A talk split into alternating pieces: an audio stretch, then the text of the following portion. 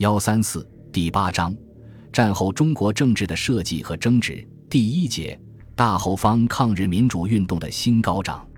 一、宪政实施协进会的建立。抗日战争进入相持阶段后，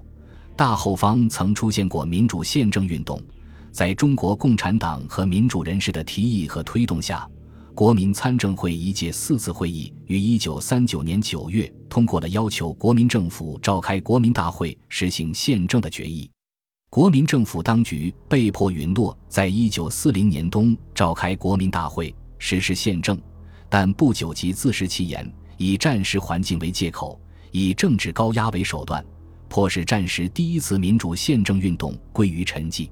太平洋战争爆发后，民主宪政运动再起的条件逐步成熟，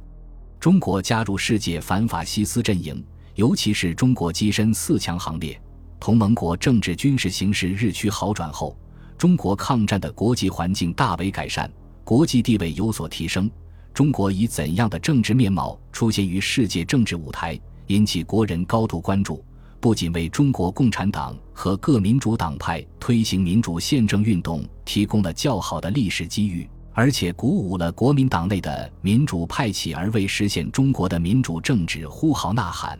同时，也推动了国民党当局实施预备宪政的若干行动。今年抗日战争六周年之际，中共中央适时提出了改良政治的主张，要求国民党当局按照三民主义原则，实行若干必要的政治上的改革，借以达到各阶级、各党派、各民族间之现状进一步的和睦关系，能够为准备反攻发动人民的积极性。中国民主政团同盟主席张澜指出，这次世界大战爆发前十余年和战争的初期，有些人因为被轴心国表面上短期的军事声势和军事胜利所震撼摇惑，虽认为民主政治已届没落时期，以为独裁政治行将成为今后世界政治演进的一种合理新形态，于是率先效尤一党专政、领袖独裁、厉行党制的风气，张甚一时。年来保障人类自由、畅行民主政治的同盟各国逐渐胜利，声势日振，正义日彰。民主政治乃为世界各国所重新认识、加强重视。均认为此次世界大战完全是民主政治与独裁政治的战争，也就是自由、平等、独立和奴役、压迫、侵略的战争。从此，独裁政治将日趋于崩溃。民主政治更将普遍地成为世界各国政治形态的唯一极则，并借英国首相丘吉尔之言，猛烈抨击国民党政府实行的一党专政，美称一党专政之集权制度，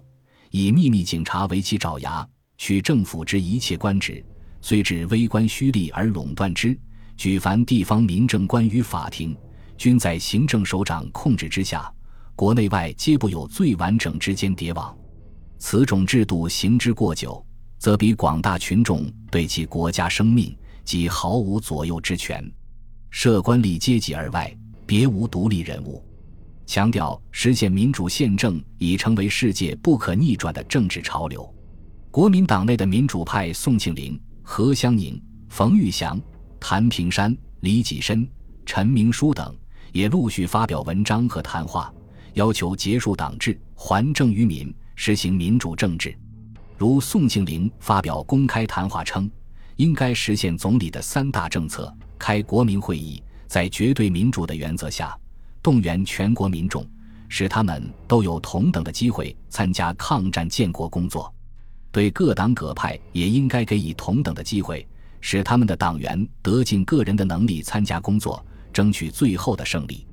国民政府立法院长孙科也在《中央日报》上发表文章，坦诚我们是民主阵线四大盟邦之一，对外既与盟邦携手和法西斯敌人作战，对于国内政治建设方向，当然只有走向民主的路线，以与国际路线相配合，并从稳定国民党统治出发。警告说，如果我们把宪政实施一天天割下来，不能完成国家的建设，那就不但违背了建国纲领。而且是很危险的一件事，将使政府对人民损失威信，更与反对党以攻击本党的口实，而中央也就会为人民所不满。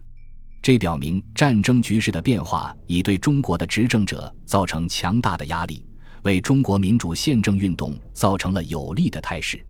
太平洋战争期间，随着国民政府专制独裁统治的进一步强化，大后方出现了日益加深的政治、军事、经济危机。在政治上，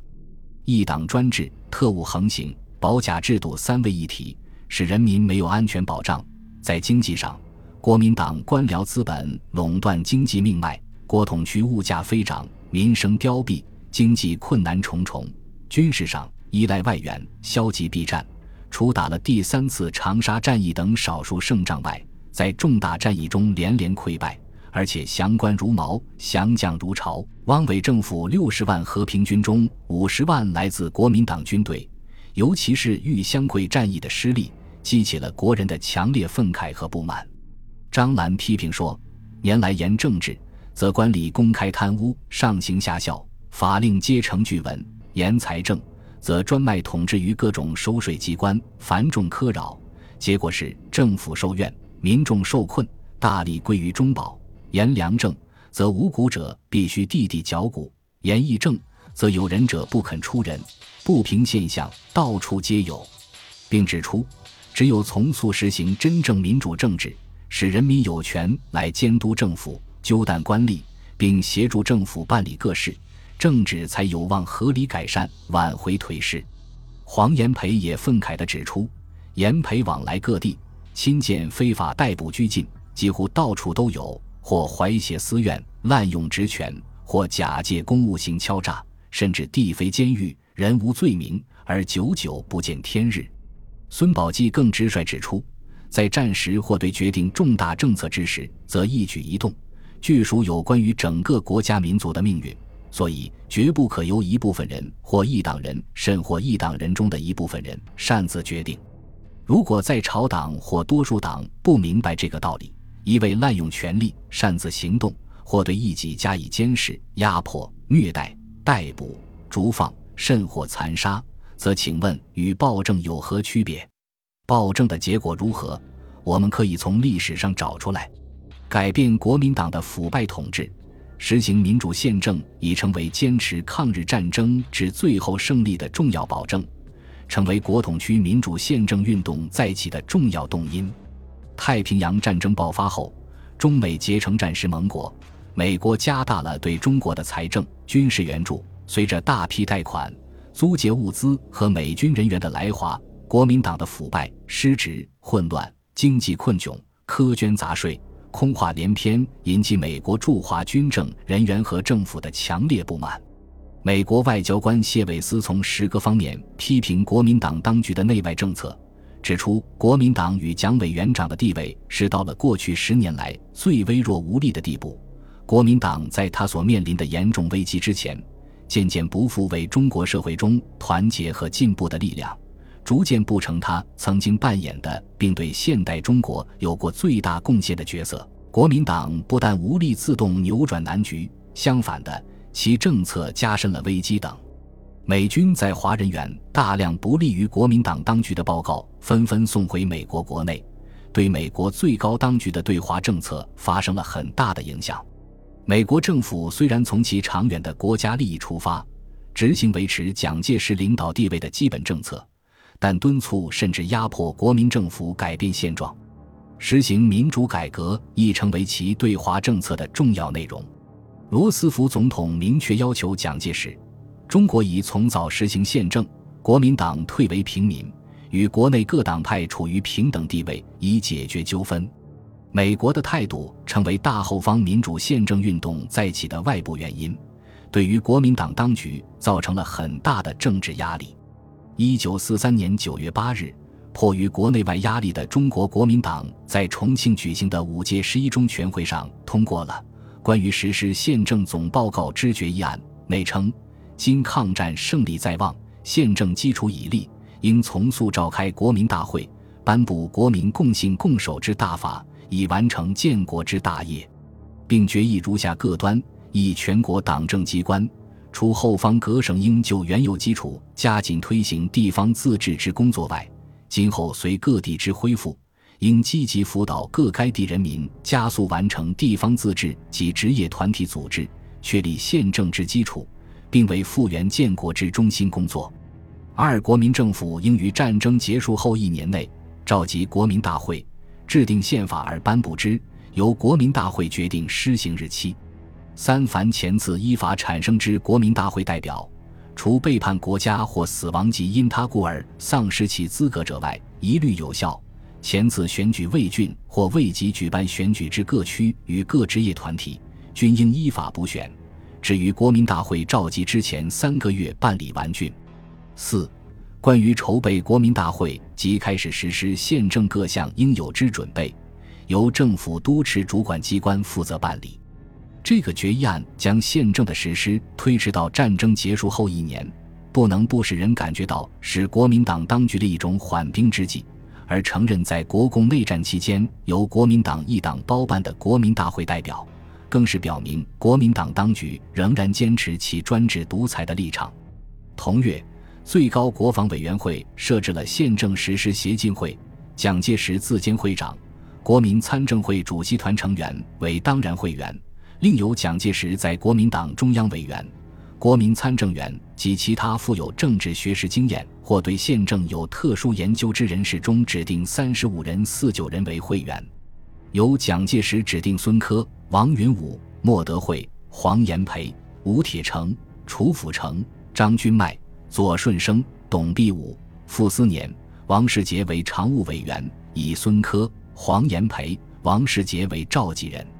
下设三个委员会，第一组委员会以孙科、王宠惠为召集人，第二组委员会以王世杰、吴铁城为召集人，第三组委员会以黄炎培、许孝言为召集人。规定该会的任务是：一向政府提出与宪政有关之建议；二考察关于地方民意机关设立情形，并随时提出报告。三、考察与促进宪政实施有关法令之实施情况，并随时提出报告。四、沟通政府与民间团体关于宪政问题及其他有关政治问题之意见。五、依政府之委托审议一切与宪政实施有关之事件。该协进会虽由各党派代表人士组成，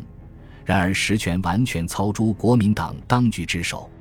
所有活动都秉承会长蒋介石的意志进行。